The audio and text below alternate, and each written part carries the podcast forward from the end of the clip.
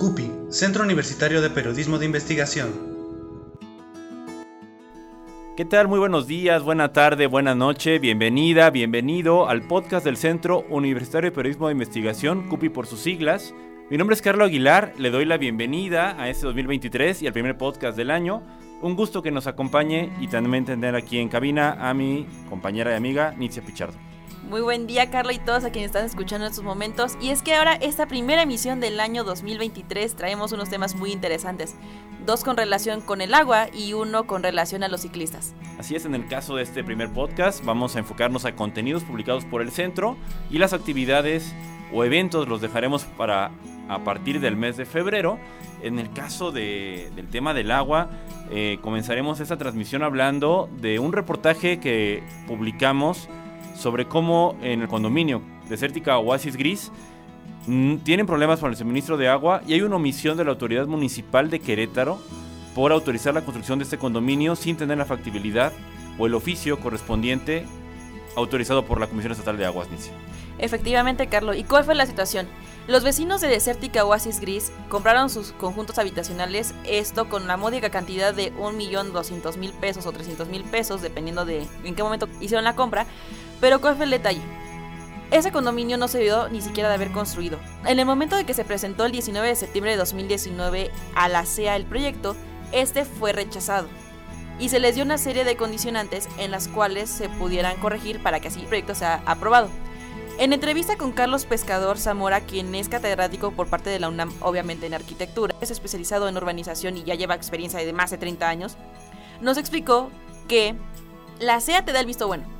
Y al momento de dar visto bueno, ya se puede proceder con la licencia de construcción y con otros trámites por ende. Y el más importante, yo creo que para la, empresa, es la venta.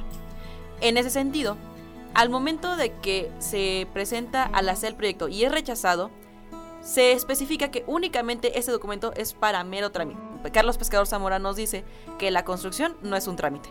En ese sentido, se tiene una licencia de construcción en la cual no coinciden las fechas. Hay un documento ahí perdido, de hecho, por parte de, municipio, en la cual tampoco se mencionan las condicionantes que sea manifestó ante este rechazo. Entonces, al momento de que tienes la, el rechazo de SEA, pues por ende no se puede proceder con la construcción. Y al no proceder con la construcción, no puedes proceder con la venta de las casas. Sin embargo, municipio hizo caso omiso de la CEA y sí se procedió con la construcción y por ende la venta de las casas. ¿Cuál fue la situación? Berio Inmobiliaria, quien es la encargada de este conjunto habitacional que tienen 102 familias habitan en estos conjuntos, les entregaron las casas incompletas. Está el caso de la casa 102 que le entregaron la casa sin puertas y sin ventanas. Y también hay esta situación en la cual Beribe Inmobiliaria manejó un modus operandi en el cual tú ibas a firmar tu contrato para que te entregaran tu casa. Entonces te prestaban todo muy bonito, todo ya instalado. Pero al momento de que firmas el contrato te dicen que después de 30 días ya puedes ir a habitar tu casa. Sin embargo, el tiempo se les fue prolongando debido a que no estaba terminada, el proveedor todavía no terminaba de, de entregar algunas cosas y al momento que pasaron los 30 días, se iba prolongando, prolongando. Hubo casas que se entregaron hasta dos años después. Los que tuvieron suerte fueron dos meses después. Pero te mostraban la casa. Ya cuando se hacía el avalúo y la venta, pues desmontaban y ponían todos los muebles, toda la situación a la siguiente casa para que así pudiera continuar con el avalúo la venta de otra casa. Entonces los vecinos ya están hartos porque inclusive ahorita ya se están administrando a través de pipas en las cuales no sé si nos puedes explicar, Carlos, en cuánto está este costo. Primero, eh, ubicar a la radio escucha dónde está Desértica Oasis Gris, delegación Félix Oxores Sotomayor, en el norponiente de la ciudad. Y bueno, eh, el especialista, como decía Nitzia, con experiencia en urbanismo y planeación regional, señaló que los habitantes, si se organizan, pudieran demandar al municipio de Querétaro por permitir la construcción y la venta de casas y además en una segunda demanda, que esa sería eh, por cuestiones de registro de la inmobiliaria en Guadalajara a la inmobiliaria. Pero bueno, en Querétaro se puede demandar. Esto dijo Carlos Pescador Zamora. Y en el caso de las pipas de agua, imagínese usted que compra la casa, gasta la cantidad que Nietzsche dijo, se la entregan incompleta, pero además no tiene agua en la casa. Entonces, las y los habitantes gastaron en un lapso de seis meses, 2022, 171 mil pesos en pipas privadas de agua para que se dé una idea de cómo está la situación en este condominio desértica Oasis Gris pero además, o sea, está la falta de visitas o de seguimiento o de omisión, como usted lo quiera ver, de las autoridades en la materia, que ya se están construyendo más casas en Oasis Azul y se pueden entregar pese a que falta agua. Todo esto puede verlo en nuestro reportaje que está en el canal de YouTube, en un video elaborado por Julio Rangel y Oscar Torres, la información de Nitzia y de Fabián Bocanegra, y además en un portal nacional en nuestras redes puedes saber en dónde se publica este reportaje para conocer detalles de esta investigación periodística que es parte de lo que hizo el CUPI en enero 2023. Pero además Fabián Nitzia nos estuvo dando seguimiento y nutriendo información de otras dos problemáticas en Querétaro. Efectivamente, y otra de las problemáticas es justamente la vida del ciclista. Hace unos días, ciclistas exigen alto muertes e incidentes viales en su contra. ¿Cuál fue la situación? Pues un grupo de aproximadamente 40 ciclistas realizó una protesta frente a la delegación de la Secretaría de Infraestructura, Comunicaciones y Transportes. Esto pues para exigir un alto a los atropellamientos contra ellos y ellas en vialidades que han provocado tan solo en este año tres muertes, durante los días 20 y 22 de enero en el libramiento surponiente. Y había que añadir a estos terribles fallecimientos seis muertes ocurridas en 2022.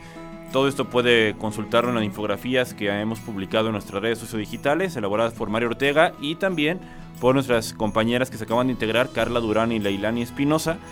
En el caso de Fabián, que estuvo ahí en la cobertura la mañana del martes, que ocurrió la protesta ahí en la, cerca de la esquina de Constituyentes y Avenida 5 de Febrero, pues hicieron notar y hubo también respuesta en ese momento y promesas, como siempre, de mesas de diálogo y de dar seguimiento y solución de parte de autoridades federales, la Secretaría SICT, eh, estatales, hubo representantes de la Secretaría de Gobierno Estatal en esa protesta y municipales, porque al final del día estas vialidades principalmente están ubicadas en el municipio de Querétaro.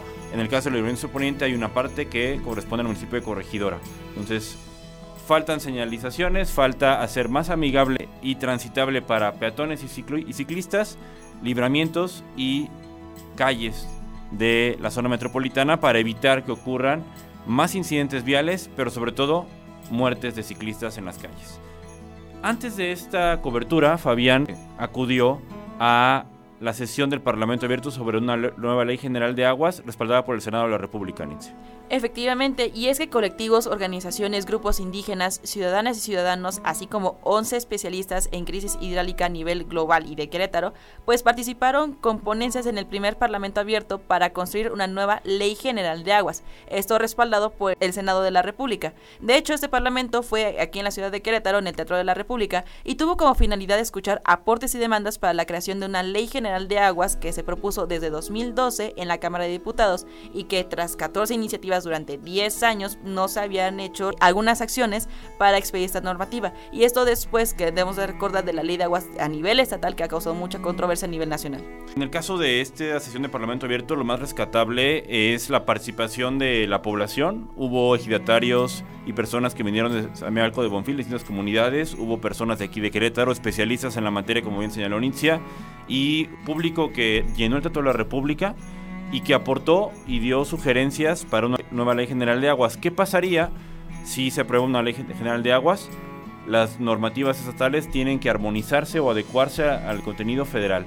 Entonces, esta ley aprobada en Querétaro el 19 de mayo de 2022 por la sexagésima legislatura, si aparece una ley federal, tiene que armonizarse, cambiar o, en su caso, discutirse, votarse y aprobarse una nueva ley. Entonces, para que lo considere la población y siga al pendiente de un tema que ha sido la problemática que perjudica a miles de habitantes. Recordemos que a finales de diciembre, entre lo que usted escuchó el podcast de diciembre y ahora, hubo centenares de colonias en la zona metropolitana que no tuvieron agua a causa de una perforación en un tubo del acueducto 2 en el municipio del Marqués y funcionarios de paseo.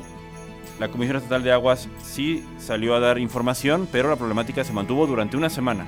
Hubo domicilios en Querétaro que no tuvieron agua por una semana y sigue habiendo fugas en distintas obras que se hacen con todo lo que eso implica para la población. Entonces hay que estar al pendiente, Nitzia y quienes nos siguen a través del podcast, de esta problemática que de alguna manera tuvo que ver con el reportaje inicial que comentamos y sobre todo con este último tema, que con esto llegamos al final de este podcast, Nitzia. Así es, y recuerden que si quieren seguir todos nuestros contenidos puede ser a través de nuestro Facebook Centro Universitario de Periodismo de Investigación CUPI, también en Twitter con mayúsculas arroba CUPIUAQ, en Instagram como cupioficial.uaq y también para encontrar todo este contenido tanto en video como en los videos que hemos hecho de los reportajes y más en Centro Universitario de Periodismo de Investigación CUPI en YouTube. Y bueno, eh, saludar a través de este podcast a nuestros compañeros y compañeras que son parte del centro. Natalia Alcocer, Michelle Astrid Ramos se acaba de integrar. Ya mencionamos el caso de Oscar de Julio, también de, irán conociendo poco a poco el trabajo de Ángel Rogelio en la parte audiovisual y quienes hacen posible la información. Y desearles a, a usted que nos escucha, nos sintoniza, muy feliz 2023 y lo mejor en este año que recién comenzó. Mi nombre es Carlos Aguilar y como cada emisión un gusto acompañarlos como coordinador del centro. Estaremos y nos comprometemos a darle la mejor y más fresca información cada emisión del podcast. ¿Me acompañó? Nitzia Pichardo y espero que tengan un bonito día. CUPI, Centro Universitario de Periodismo de Investigación.